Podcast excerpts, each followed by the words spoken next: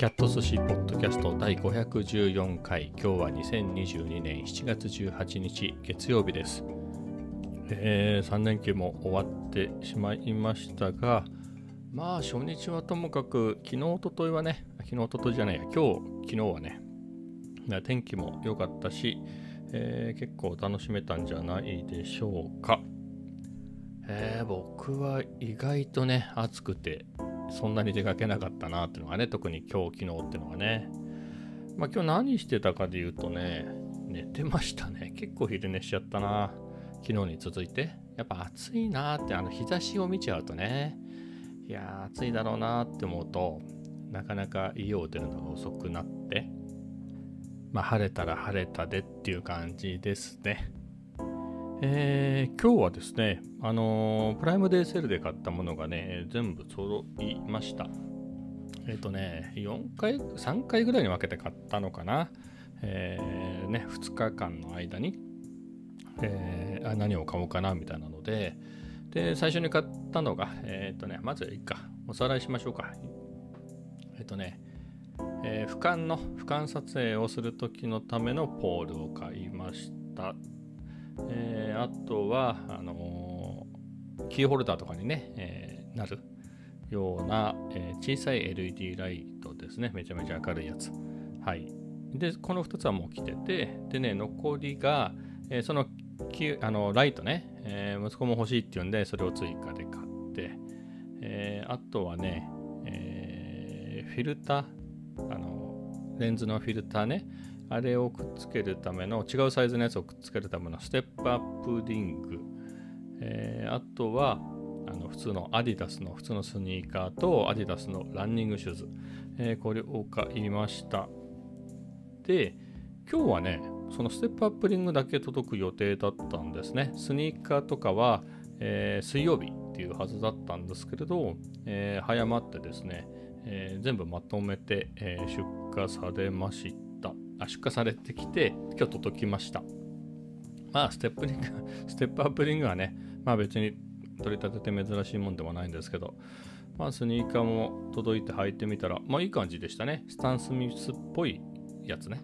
スタン・スミスじゃないスタン・スミスっぽいやつ。まあ僕が見た感じはスタン・スミスでね。うん、まあアディダスとは間違いないし、うん、スタン・スミスだね、どう見てもっていう感じで、はい、良かったなと思います。で、あとね、えー、ジョギングシューズね、ランニングシューズは、まあ、これも良かったですね。うん。でね、いや、思ったのが、僕はスニーカーは、まあ、基本的に27.5っていうのは履いてます。多分、まあ、あれもほら、大きさっていうか長さね、足の長さ以外にも幅も関係するじゃないですか。まあ、そういうのをザクッといくと僕は27ぐらいの方がぴったり感はあるんだろうなとは思うんですけれどえっ、ー、となんだろう。やっぱあまりちっちゃいとおかしいですからねバランス的に。僕も177センチとかあるんでそれでもう足がちっちゃいとバランスが悪いんで、えーまあ、27.5かなっていう感じでね、えー、履いてるんですけれど前はもうちょっとちっちゃな履いてたの。でそこから27.5にしたのでもう何年も前にですけど。だから最初大きく感じたんですけどね。もう今はすっかり慣れちゃって、えー、その普通のスニーカーは27.5でいいけどあのランニングシューズだからそこはちゃんとその見た目重視じゃなくてやっぱりフィット感が大事かなと思ったんですけどいやーと思って見た目を気にしたわけじゃないんですけどきつかったら嫌だなと思って、まあ、結局27.5にしたんですけどまあぴったりでしたね。何これ？足が大きくなったのかな？長さが大きくなった感じはしないけど、むくんでるんですかね？なんか27.5で全然緩い感じがなくなっちゃったなと思って、まあ別にいいんですけれど、はい。足、足が太ったのかな？はい、そんな感じでしたね。で、今日もね、結構寝ちゃってたんですよ。あの暑いんでね、暑いんで昼間出かけてもなみたいな感じでで昨日もそんな感じで、えー、閉店1時間を切ったサラエボにギリギリ入ってそこでみたいな感じだったんですけど今日も同じような感じの時間になっちゃったんですよね。でもそこも昼寝してて起きて、ちょっと今からそう駆け足してサラボ行くのもなと思った時に、あ、せっかくランニングシューズも来たしねっていうことで走ろうと思ってですね。それでちょっと、えー、スロージョギングですね。スロージョギングしてきました。まあまあ、良かったですよ。えっ、ー、と、まあ別にジョギングシューズだから特別ってことはないですけどね、3000円ぐらいの安いやつなんで。ただ、今まで使ってたのが、その履き潰して捨てようかなと思ってたニューバランス、普通の996を、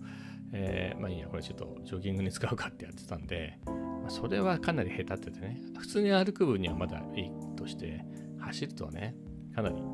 えー、負荷がかかるんで、そういうのに比べたら全然いいですけどね。うん。えーそういうのでね、安心して走れるかなと。ま、安心して走れるかなっていうほどは走らないんですけれど、えー、よかったですね。でね、距離はね、1キロでやめましたね。うん。もともと1キロか1.5キロでいいかなっていうので、えー、やろうと思ってるので、何て言うんですかね、その、別にジョギングみたいなのを趣味にする気は全然なくて、これはもう細く長く続けたいなと健康のためにっていう程度なんですね。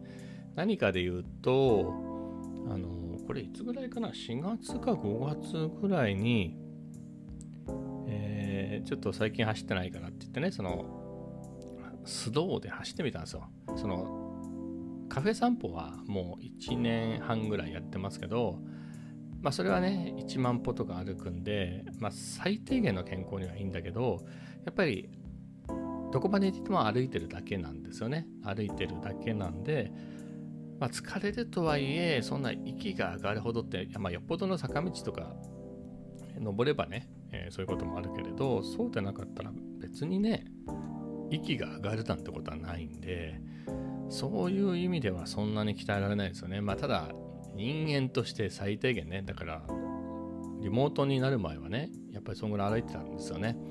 あの普通の通勤とあとは会社の中で歩いたりねあとは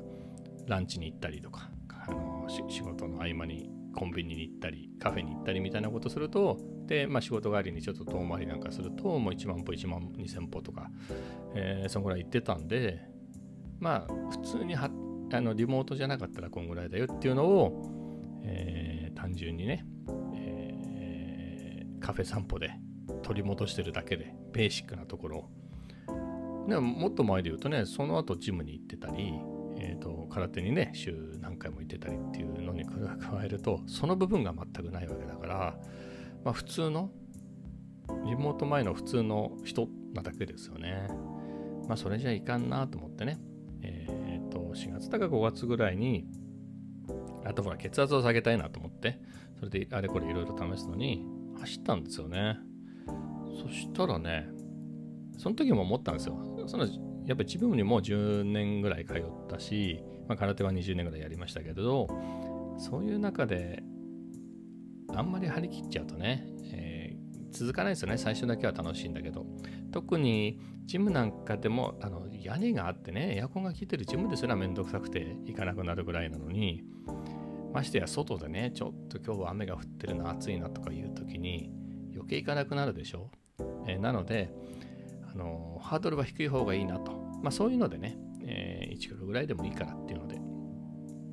で、やってみて実際ね、あの血圧とか測ったらね、こうびっくりするぐらい下がって、もう本当に、なんでこれめまいがしちゃうんじゃないっていうぐらい、まあそこまではいかないけど、でも数値的にはかなり劇的に、これすごいなってぐらい下がって、まあ、つってもそれ走ったからずっと永遠にっていうわけじゃないんだけど、でも、走って、例えば夕方走りましたとしますよね。そうすると、もう本当夜寝る前、だからあれ血圧って朝起きた時と夜寝る時に測るんで、普通。もう、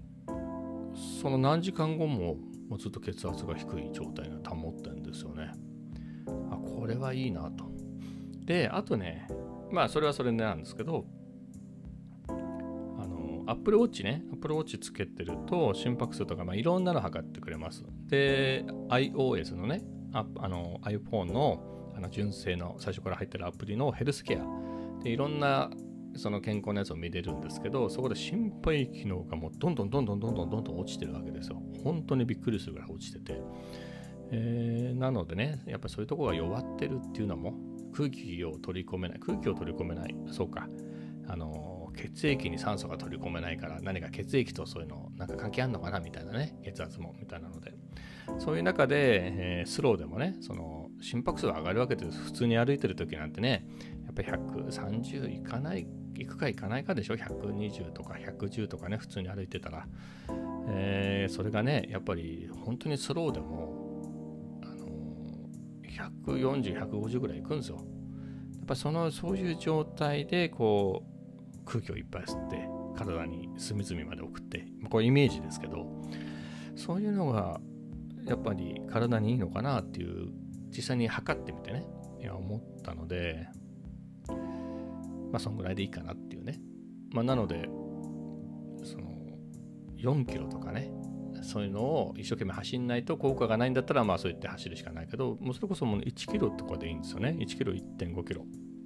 まあ別に走りたければどんどん走ればいいだけなんですけどまあそれぐらいで全然多分その心拍数が上がった状態を何分かやるだけでいいんでしょうね。根拠はないですけどね。まあ、ただ実際に測ってみた感じね。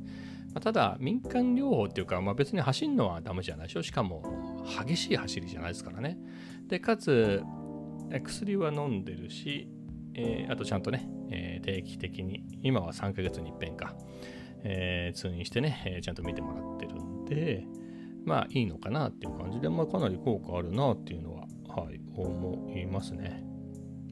なので、えー、このね、ノロノロノロノロっていうのを、まあ、できれば毎日だけど、まあ、毎日じゃなくてもね、えー、週に何回か、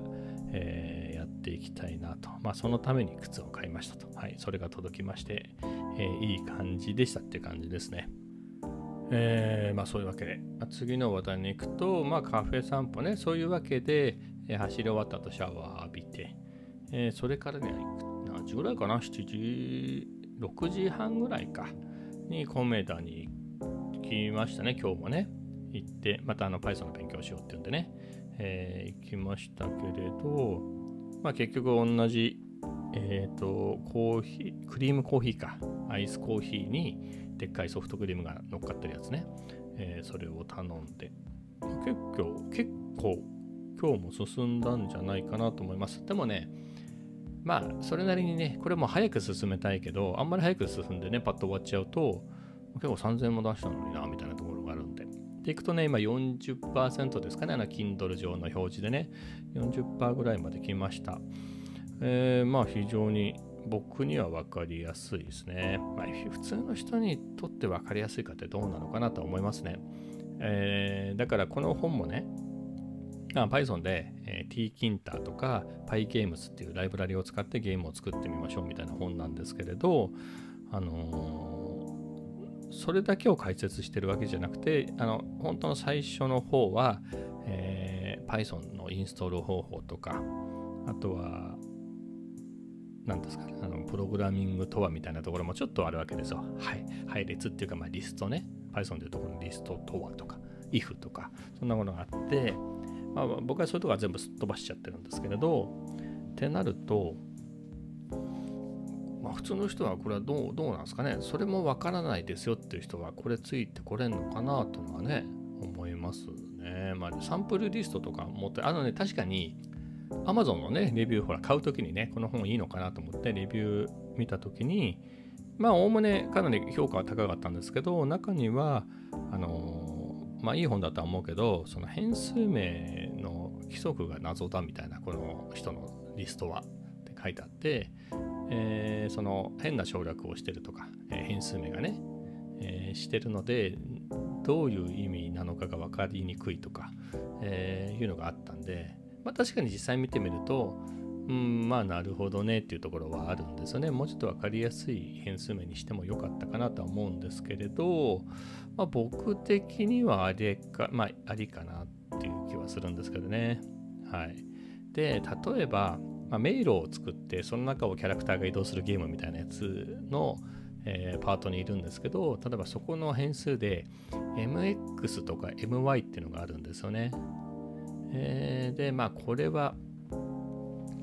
メイズ？メイズの X メイズの Y なんだろうなとは僕は想像つくんですけど。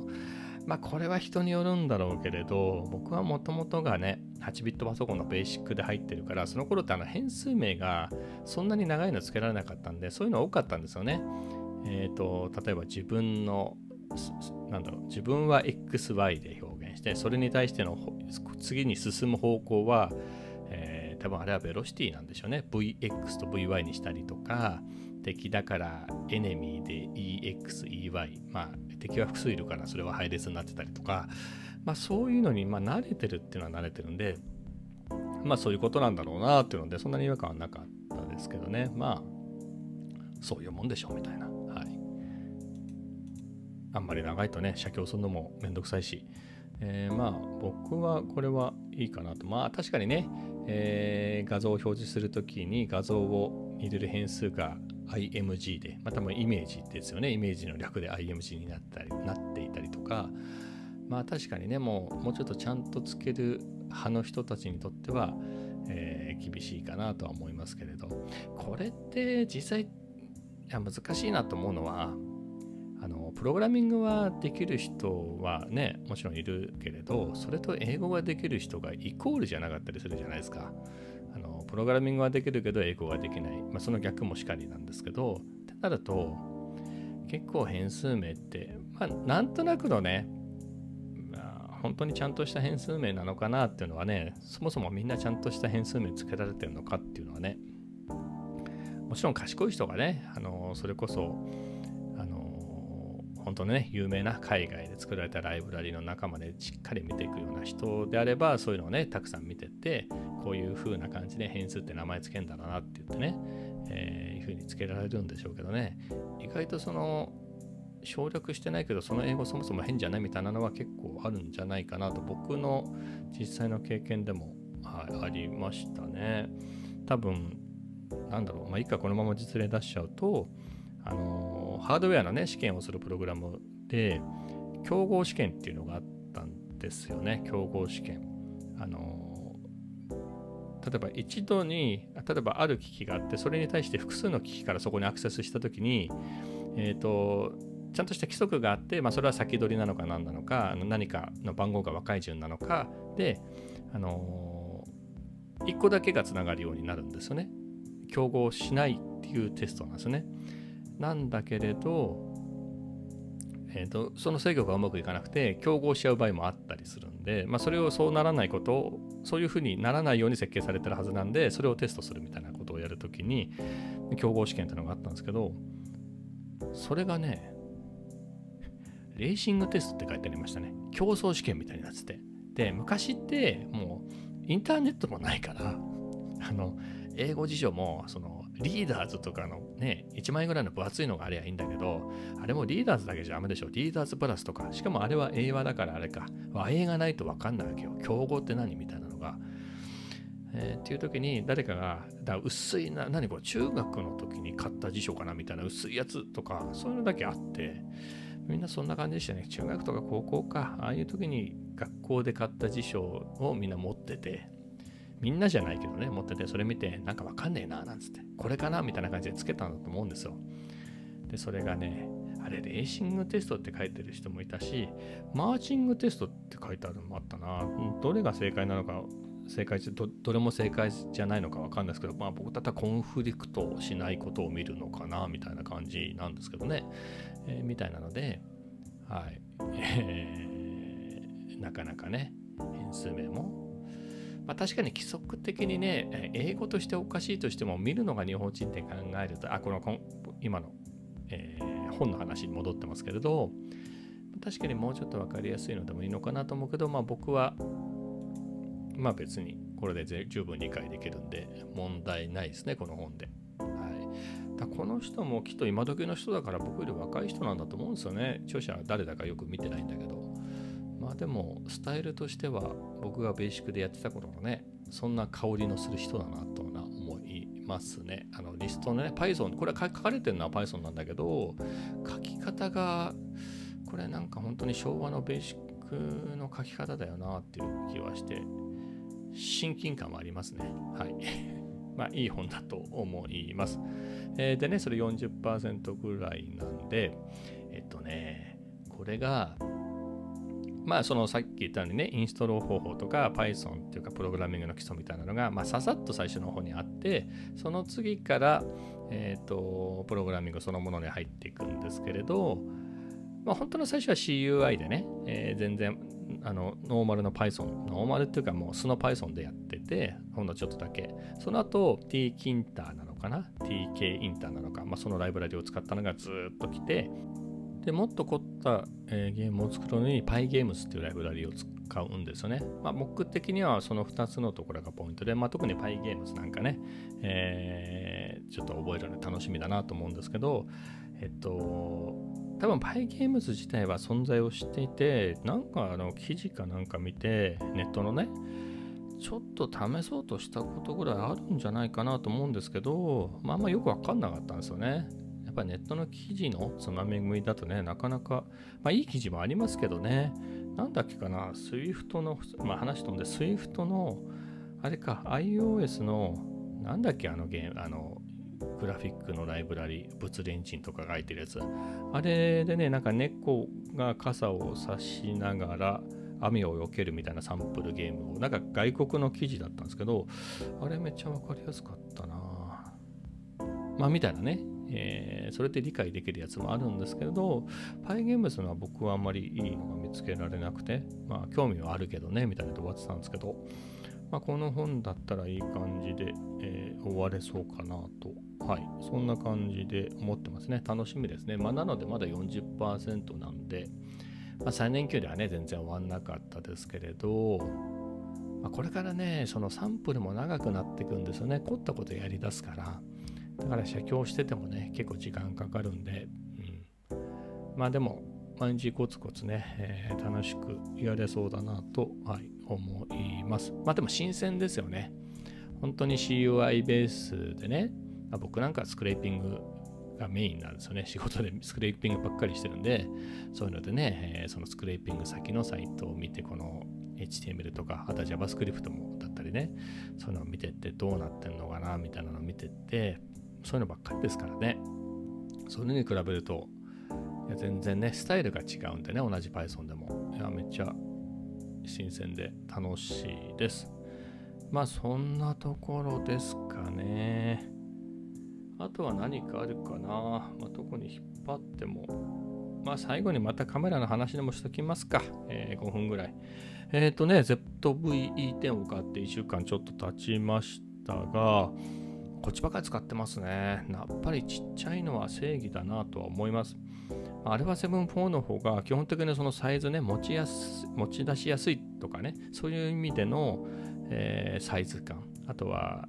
人前で出しやすいね、そのサイズ感。それ以外は何もかも比べるまでも比べようがないぐらいアルファ7 4の方が、えー、優れてますね。出てくる映像もそうだし、えー、なんですが、まあ、僕がやってるのが、まあ、言っても Vlog じゃないですか。Vlog って普段の生活をね、ログ、記録していくっていうことなんで、ってなると、まあ、ついついね、軽い方行っちゃうね。だって今日もね、カフェ散歩っていうか、コメダ行きましたけど、カフェ散歩でもないわけですよ。コメダ行くだけですよ。コメダ行ってコメダについて、その、クリームコーヒーを取るぐらいしかないでしょ。ルファ7-4持ってくって話ですよね、あのでかいの。って考えると、でも、もっとね、広げて考えると、僕の普段の生活は全部そうですよ。もう銀座に行く時以外は ZVE10 でいいんじゃないのって。だって、何もないね、郊外の道をただとことこ歩いて、えー、まあ、猫を撫でてね、あとはアイスカフェラテを頼んでそれをくるくるかき混ぜるみたいな、まあ、そんな、まあ、あとは何だろうとかスーパーみたいなとこ寄ってね、なんか買い物するとか、まあ、そんなしかないですからね、そこで行くと、全部 ZV-10 のがやりやすいだろうっていうのがあるんですよね。うん、ちっちゃいし、えー、って考えるとね、まあ、こっちばかりになっちゃいますね。まあ、なので、明日は α7-4 を使おうかな。もう使い方忘れちゃうもんね。使い方忘れちゃう。まあ、あのいろいろカスタムしてあるんでね、あの設定とかも。まあ、それでめちゃめちゃ α7C の時に比べると、カスタムの幅が広くて、すごい使いやすいんですよ。α7-4 ね、高いだけあって。なんですけれど、この ZV-10 が不思議なことに、全然足りちゃうんだよな。そのカスタムが、例えば、α7C の時に困ったのが、動画と写真の設定を切り替えられないんで、 ま、どっちも同じ色味で、えー、やるしかなかったんですけれど、あ、切り替え、あ頑張ってその都度都度変えていけばやれるけど、それぞれでは記録してくれないんでね、その設定を。なので、えー、まあ、どっちでも使える感じの設定に、色とかね、設定にしてたんですけど、α7-4 はそういうところがね、あの別々に記録できるんで、もう切り替えて、はい、動画だから動画、えー、写真だから写真っていう風に切り替えると全部設定が切り替わるんで、あのボタンの割り当ても含めて、めっちゃ使いやすいんですよね。で、ああ、あれは 7C には戻れないなと思ったんですけど、そういうことが一切できない。まあ、あれは 7C よりさらに性能が下のね、ZV-10 で、全然困んないんだよね。これなんでかな、不思議。いや、最初はね、そういうところちょっとネックになるかなと思ったんですけどね、全然困んないですね。うん、だから、いいぞって感じですね。これ何が、なんだろう。やっぱ張り切りの方が違うってことなんですかね。これを持ち出したときに、α7-4 を持っていくときと ZV-E10 を持っていくときだと、そもそも ZV-E10 を持っていくっていう段階で、そのね、張り切ってないから、そう大したもの、そう大して取るものないよねっていうモードだから、別にそんなに細かく設定が分かれてなくてもいいしみたいな、まあ、そういうところがあるのかもしれないですね。まあ設定としては動画寄りにしちゃってますからね、どっちかしか選べないんだったらもう動画に都合がいいような設定にしてますけれど、まあそういうところもあってね、まあ、写真も撮るけど、一応、まあ動画用でいいやって感じですね。アルバセブ4はね、写真もめっちゃいいんで、えー、写真もね、撮りますけど、ZV っても、まあ撮るのは撮るけど、まあでも本当に動画だなっていう感じでやってるんで、だから写真撮りたくなるようなね、そんな出会いがあるよ。出会いってその食べ物にせよですよ。そういう意味でね。えー、映えるようなものを行くぞっていう時は、まあ、アルバセブン4持ってくんでね、えー、見慣れたコメダのコーヒーとかサラエボのカフェラテを飲みに行くんだったら、まあ、この ZV-10 でっていうことですよね。だから不便感じないのかな。はい。そんな感じで。でも、だからなんだろうな、自分へのアラートになるかもしれないですね。アラームというか、あの ZV-10 ばっかり持ち出してるっていうことは、その変わり映えのない生活をしてるっていうことじゃないのと。ZV-10 で撮っても別にそれでいいやって思えるようなね。だからそういうところをね、別に、えー、毎日 α7-4 がね、えー、持ち出したくなるような、生活をした方がいいかもしれないですね。まあ、別にカフェ散歩もね、え新規のカフェまだいくつかあるんで、えそういうとこ探してもいいしね。えー、もしくは同じところでもいつも同じカフェラテを飲むんじゃなくて、えー、クリームソーダでもいいし、まあ、飲んだことないやつを頼むとかね、えー、まあそういうことしたらね雰囲気変わるから。まあそんなことですかね。まあでも ZV-10 はめっちゃ気に入りましたね。これは、うん、非常にいいカメラですね。ブルドグカム、えー、とっても気に入りました。まあ、本当にこうまあ、ぶっちゃけこれだけでもいい、これ2台でもよかったかなみたいなね、ちょっと思わないでもないですけどね。まあでも実際 α7-4 があるから、そういうこと言ってられるのかなという気もするしで。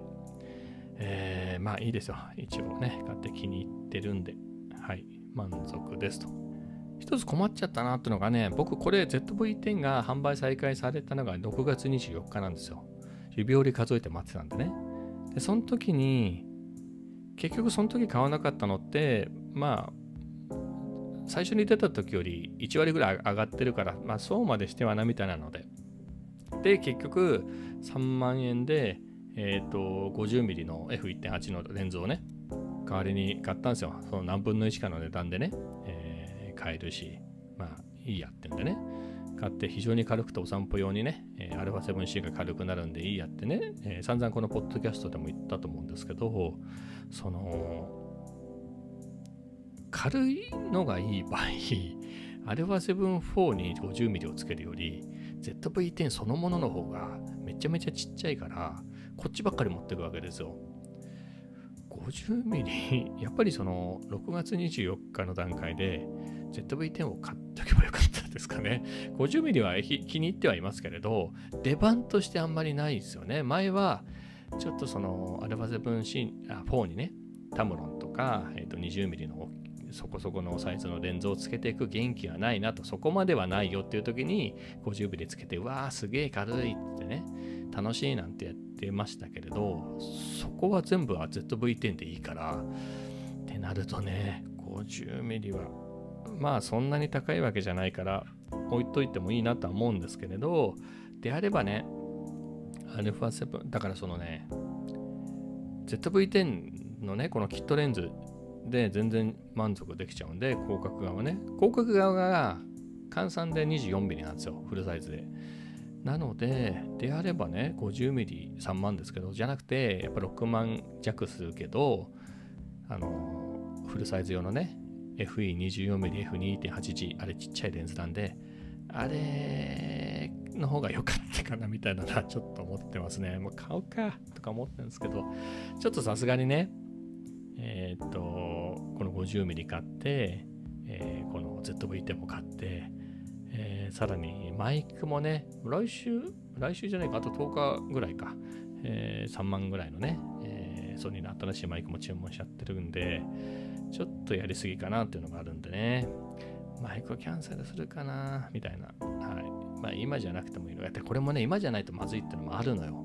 何かっていうと、今、キャッシュバックキャンペーンを8月までやってて、ソニーが。それで、中古の価格もその分下がってんですよね。1万円とか。まあ当然ね、新品で買った時に1万円安く買えるわけだから、えー、新品とその中古の値段が逆転しちゃうんで。えー、ということで、中古も値段をぐっと下げてね、ってるんで、今じゃないとね、多分このキャッシュバックが終わると、また、